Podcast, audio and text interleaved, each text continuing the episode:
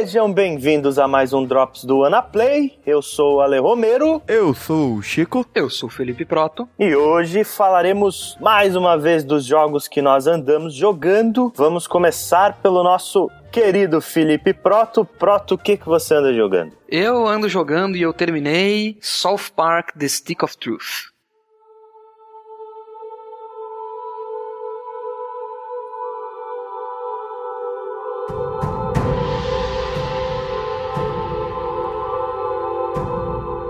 E aí, cara, o que, que você achou desse jogo? Cara, o jogo é fantasticamente ofensivo. Pô, uma boa definição. é sério, eu nunca tinha visto alguma coisa tão intencionalmente feita para ofender alguém. Cara, eu adorei esse jogo. Não, o jogo é muito bom. O jogo é muito bom. Ele é um RPG clássico, por mais bizarro que isso possa parecer. Ele é um RPG daqueles que você vai andando e daí você pula para uma tela de batalha depois de uma transição tosca. Você declara suas ações e elas são executadas. Só que é bem simplificada a parte de combate, né? Eles deixaram de uma forma que o negócio ficou bem, bem simples, bem fácil para, inclusive para quem não tá acostumado e não é muito fã desse tipo de jogo, né? Mais ou menos, né, cara? Na realidade, ele é um jogo simples ao mesmo tempo que ele é complexo, né? O combate dele tem bastante recurso. Não é simplesmente você escolher lá a tech e depois escolher o seu adversário, né? O seu adversário, por exemplo, ele tem uma pose de contra-ataque, e aí você não pode atacar com um golpe normal, senão você vai tomar porrada. Aí você tem um arco e flecha para usar nessa posição. Aí ele pode ficar numa posição de rebater. E você também tem coisas como, por exemplo, aqueles golpes especiais que você tem que fazer comandos específicos para funcionar. Mas ele é um combate extremamente rico, surpreendentemente rico, inclusive ao mesmo passo que ele é simples. A parte boa desse tipo de combate é que ele é bastante fácil de você pegar como ele funciona. Você tem bastante tempo, seus inimigos ficam bem mais fracos que você um bocado de tempo. E você pode ir pegando, entendendo como funciona, é, pegando o tempo dos ataques. Por exemplo, se você joga de Thief, que é uma das classes junto de Wizard, Warrior e Judeu, é, judeu. Judeu. é. Não, é, esse é o ponto, né, cara? O jogo ele já começa tirando sarro na seleção de personagem. Não, ele começa tirando o sarro na hora que você começa a jogar e o Cartman decide que o seu nome vai ser douchebag. Você pode tentar escolher outro nome, ele chega lá e fala: Não, tem certeza que seu nome é douchebag? Aí você escolhe não, ele fala: É mesmo douchebag? Não, é. Beleza, douchebag, vem cá. é muito bom, é muito bizarro, mas é muito divertido. Tem suas partes negativas, mas ele é essencialmente muito divertido. Tem zoação com Pokémon, todos os golpes são zoadíssimos. É muito, muito legal. Os textos são todos feitos pelos criadores de South Park, então não deve nada pra série. O jogo ele foi supervisionado o tempo todo, né, pelos criadores da série. Os caras estavam lá para fazer o roteiro e com isso os caras conseguiram fazer talvez um dos melhores jogos licenciados ever. Sim, né? e o primeiro jogo licenciado bom de South Park. É, porque normalmente os jogos de South Park antes eram, tipo, era um jogo genérico com a skin de South Park.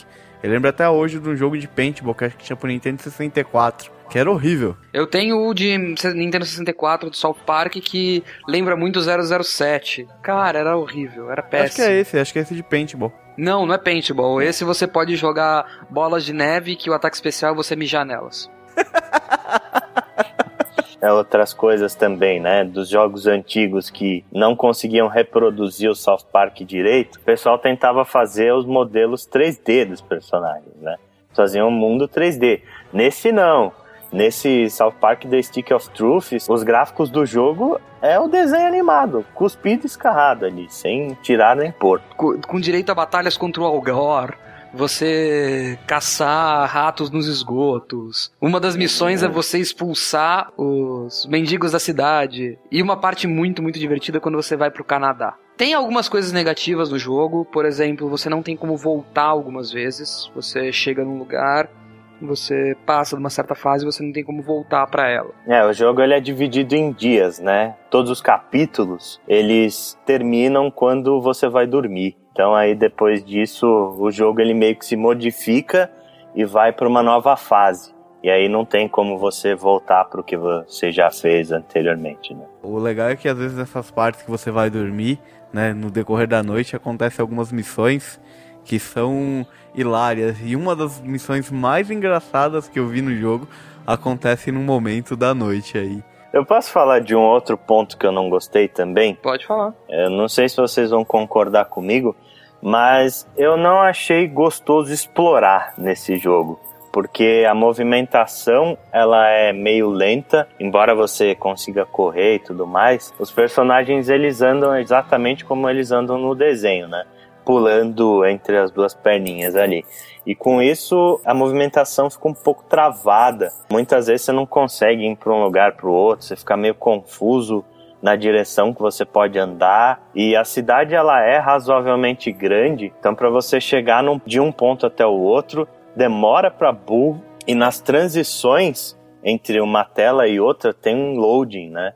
Então eu não achei gostoso explorar nesse jogo por causa da movimentação. Eu achei interessante. Tem bastante é. coisa para explorar. Parte dessa coisa de mudar de tela é parte gostosa da exploração para mim. Porque tem telas que estão escondidas, tem passagens que não são óbvias.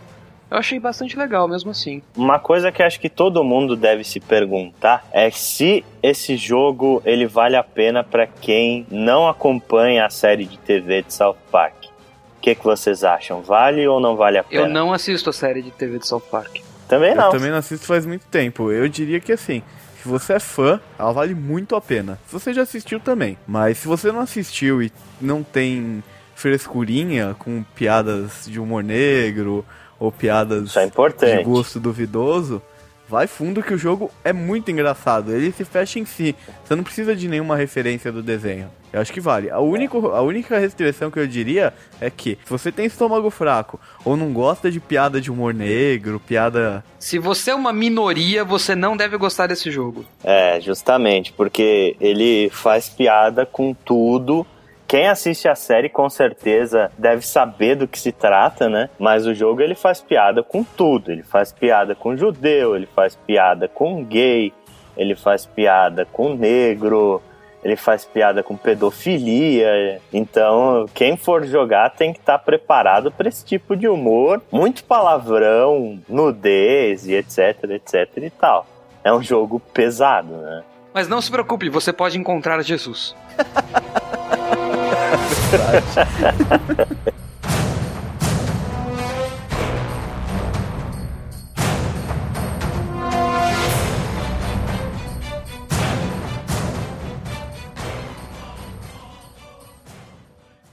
Então agora eu vou falar do meu jogo. Eu estou jogando o Wolfenstein The New Order.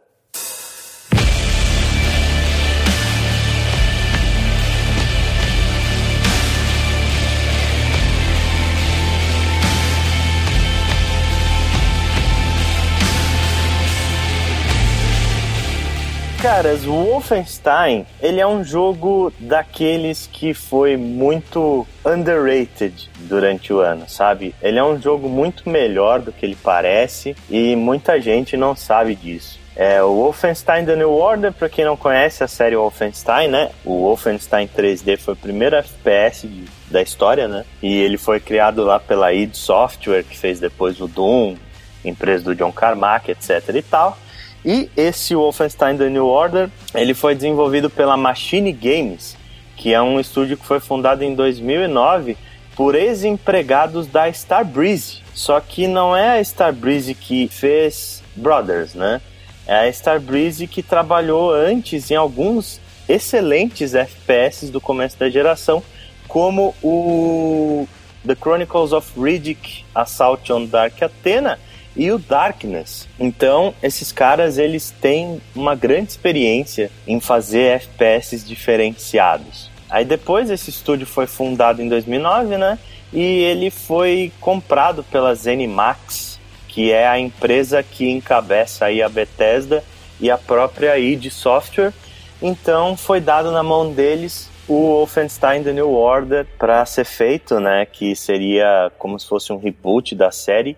E o jogo ele tem uma proposta bem interessante. Ele é um naturalmente um FPS militar, né, shooterzão, só que ele é uma espécie de bastardos inglórios, por assim dizer porque ele é, se passa numa realidade completamente diferente da nossa, onde os nazistas eles ganharam a Segunda Guerra, né? O jogo ele começa com uma espécie de dia D, você começa num avião, é, toda aquela questão da, da Normandia e tal é meio que abordada, né? Você controla o BJ Blazkowicz, que é o mesmo personagem protagonista de todos os jogos do Wolfenstein, né?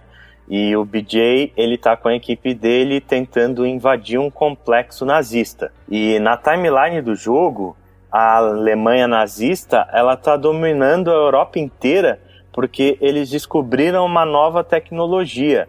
Então o jogo ele mistura um pouco também de steampunk aí, porque essa tecnologia que os nazistas têm são robôs e, e coisas do gênero. E a gente está falando aí da década de 40, né? e a invasão que ele tenta fazer dá muito errado. No final dessa primeira missão, você é forçado a fazer uma escolha, né? Blaskowitz, ele é capturado junto com a equipe dele por um cientista nazista e ele te força a escolher quem vai sobreviver e quem vai morrer dali. E dependendo da pessoa que você escolher, o jogo gera uma timeline diferente. Com um você ganha uma habilidade de lockpick, com o outro você ganha outra habilidade lá. Você tem praticamente duas timelines para seguir do jogo, né? Para quem quiser jogar mais de uma vez e tal. Depois que acontece isso, você escapa do bunker numa explosão, só que nessa explosão um estilhaço vai parar na sua cabeça e ele se instaura no seu crânio. Então o Blaskowitz ele fica praticamente em coma e o corpo dele é resgatado por uma família e ele fica repousando num manicômio na Polônia. E assim ele fica em estado vegetativo durante 14 anos. E quando ele acorda, nazistas ganharam a guerra, dominaram o mundo e ele está perdido ali no meio. É, 14 anos em coma e ele acorda bombado ainda, né? Beleza. Acorda bombada. Acorda bombada e chutando bundas e matando nazistas. O jogo ele é muito gostoso, cara. Sabe aqueles FPS gostosos de atirar? Você pega uma arma assim, aí você tem o prazer de testar cada arma. A jogabilidade dele é excelente. Os inimigos não são tipo esponja de bala, eles morrem fácil, sabe? se você mirar direitinho, você mata os inimigos facilmente. Ele tem uma diversidade bacana de armas e um dos pontos bacanas da jogabilidade é que você pode fazer dual wielding de qualquer arma que você encontrar no jogo praticamente. Ou seja, você pode ter uma pistola em cada mão, você pode ter um rifle em cada mão e você pode ter uma shotgun em cada mão.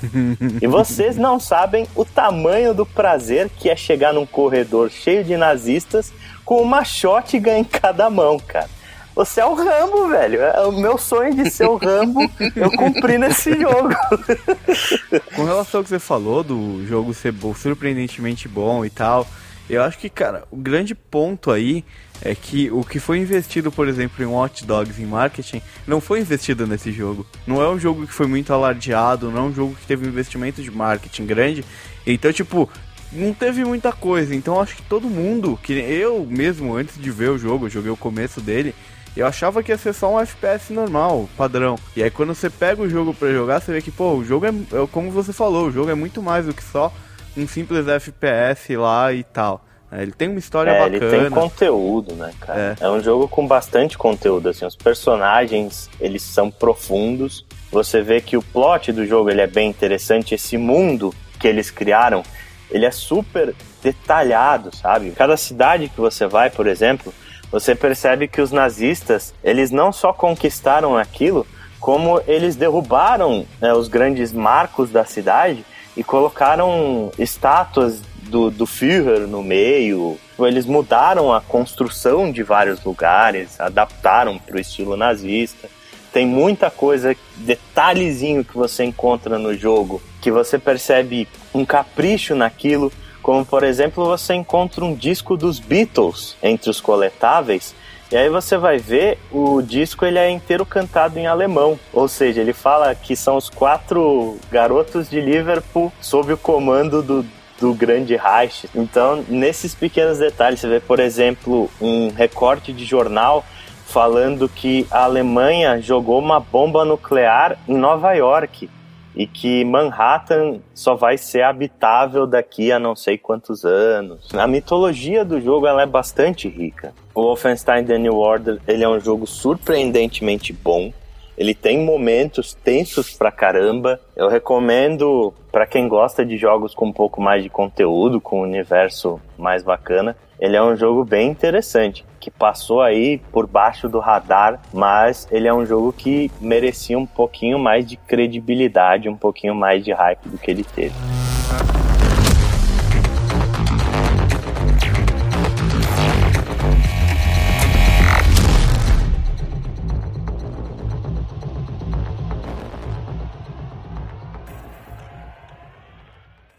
Então, para fechar, que, que você anda jogando, Chico? Eu joguei o beta de Destiny.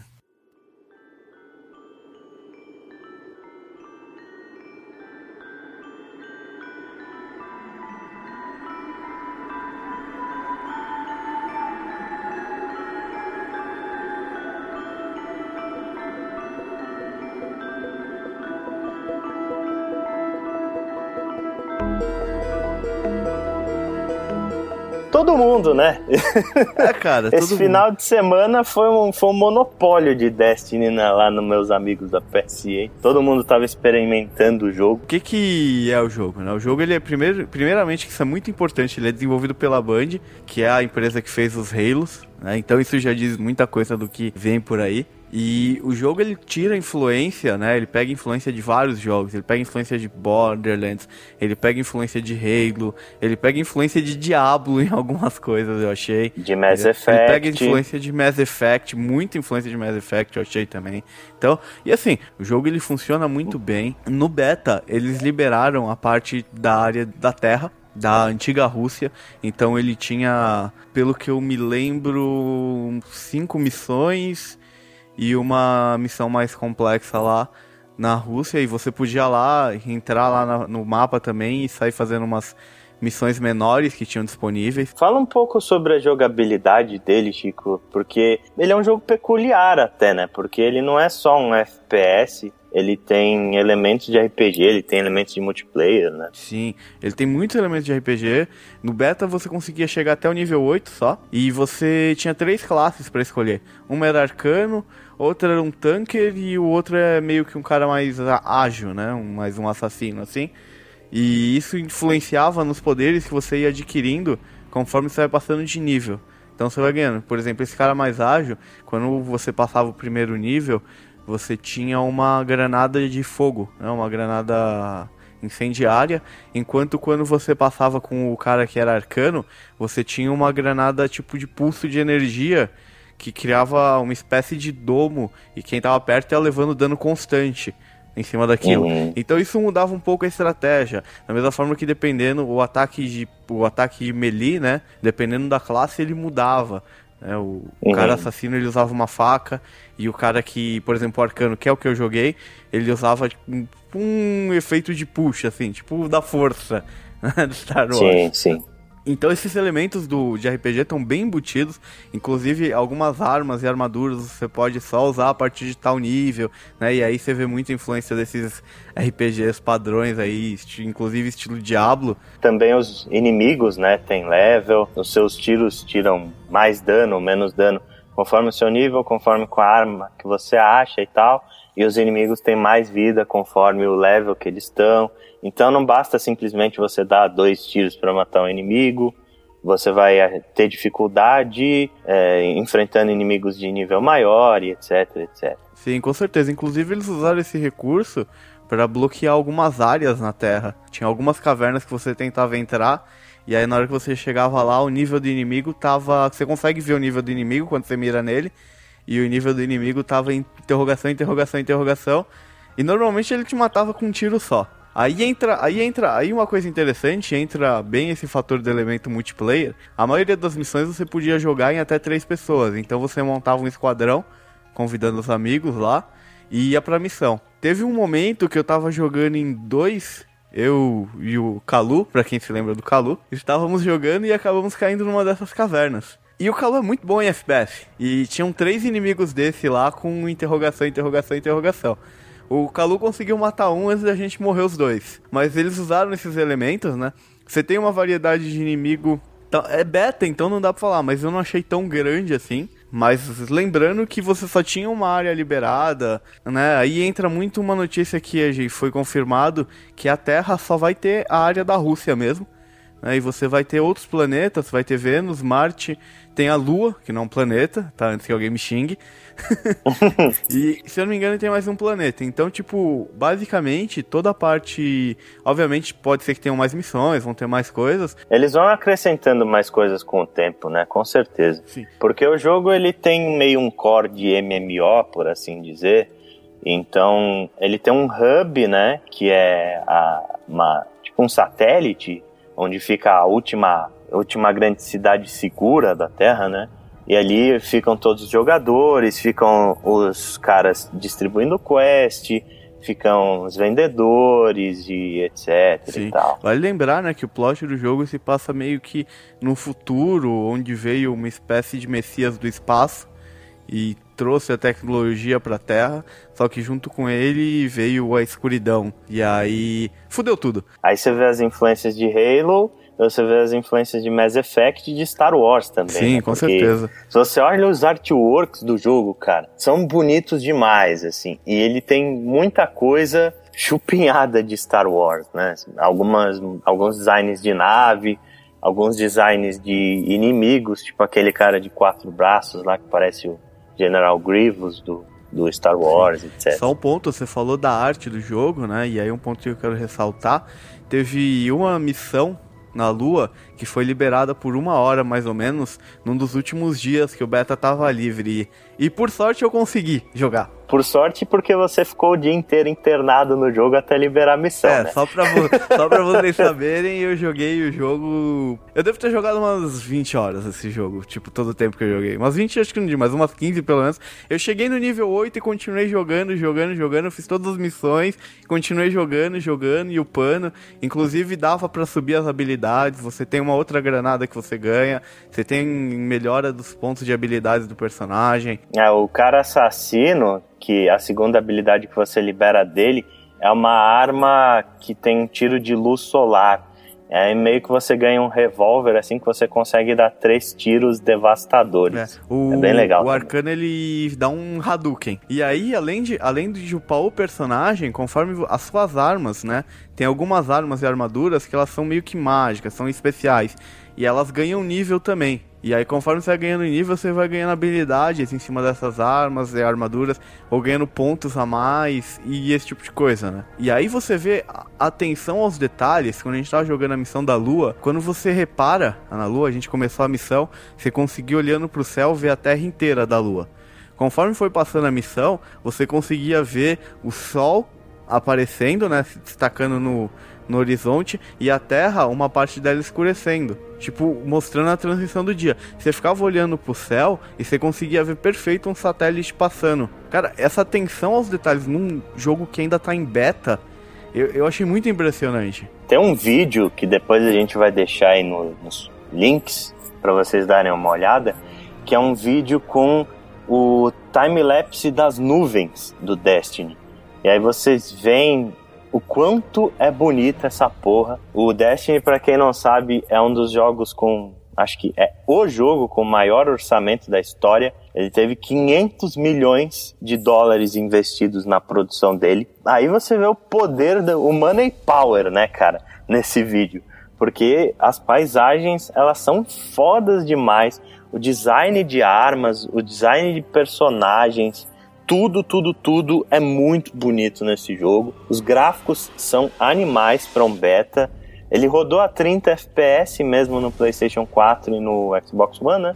Mas eu acho que eles devem corrigir isso para a versão final. Aparentemente na versão final eles querem fazer a 60. É um jogo bonito para caralho, isso é inegável. Ouviu Ubisoft? Você coloca o dinheiro no desenvolvimento e não no marketing.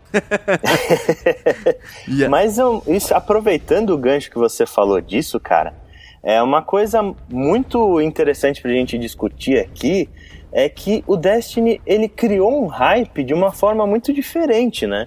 Porque o jogo ele foi anunciado há bastante tempo atrás, mas a maioria das pessoas estava cagando para esse jogo, falando ah vai ser mais um Halo genérico, etc. E aí a Band ela liberou primeiro um alpha do jogo e, e já cativou muita gente nesse alpha.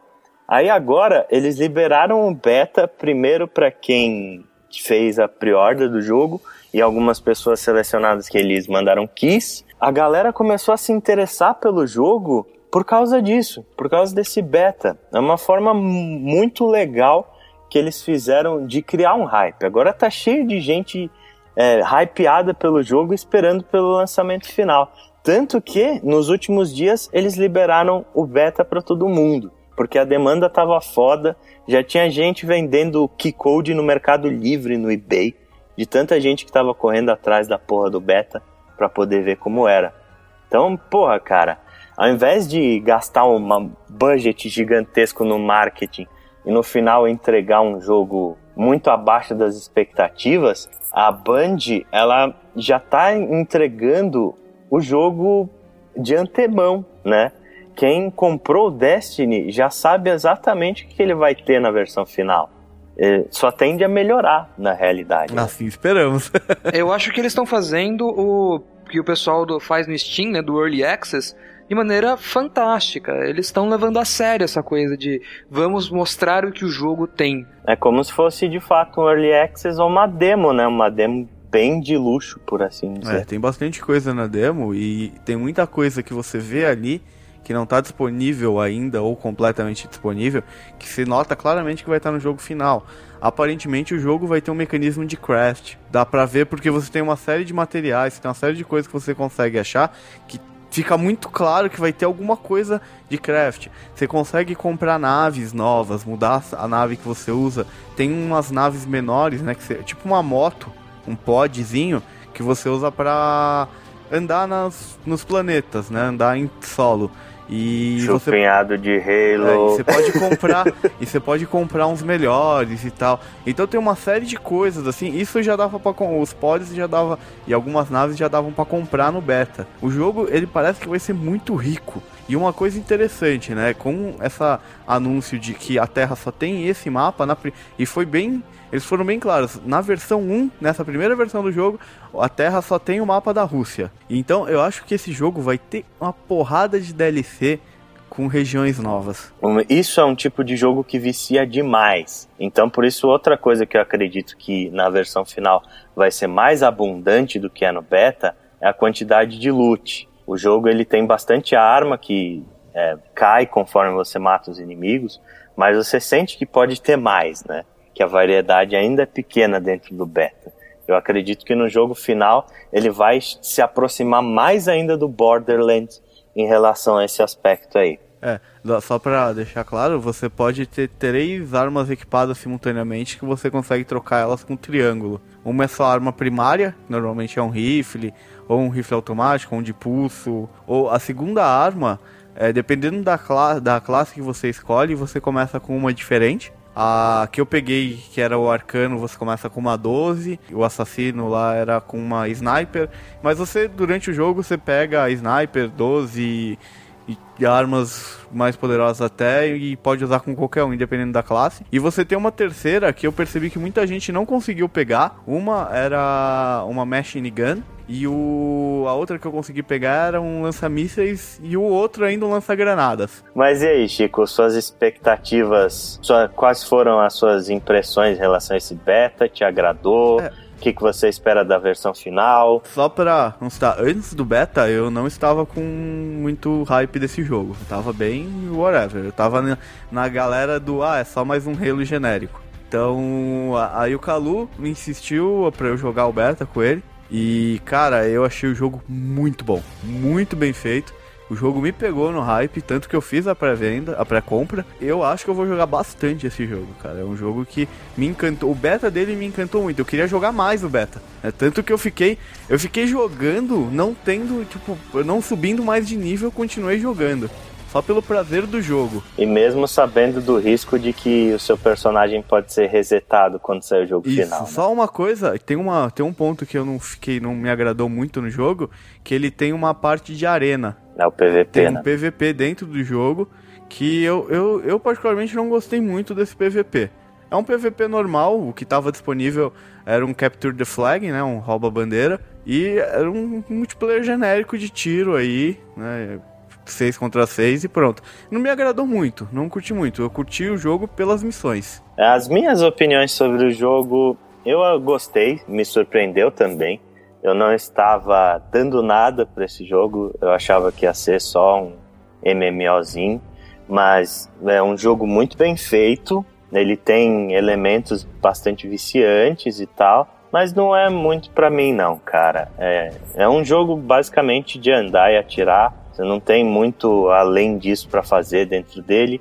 O plot me pareceu bem comum, não foi um plot que me chamou a atenção. Uma coisa que eu não gostei foi a questão do multiplayer. Ele funciona muito bem quando você tem pessoas da sua lista para jogar junto. Quando você entra numa missão para tentar achar uma party e se juntar a esses caras, Aí eu acho que o jogo não funciona muito bem porque os mapas eles são enormes e a galera dispersa fácil, sabe? Vai cada um para um lado assim e aí você não consegue é, se juntar a essas pessoas.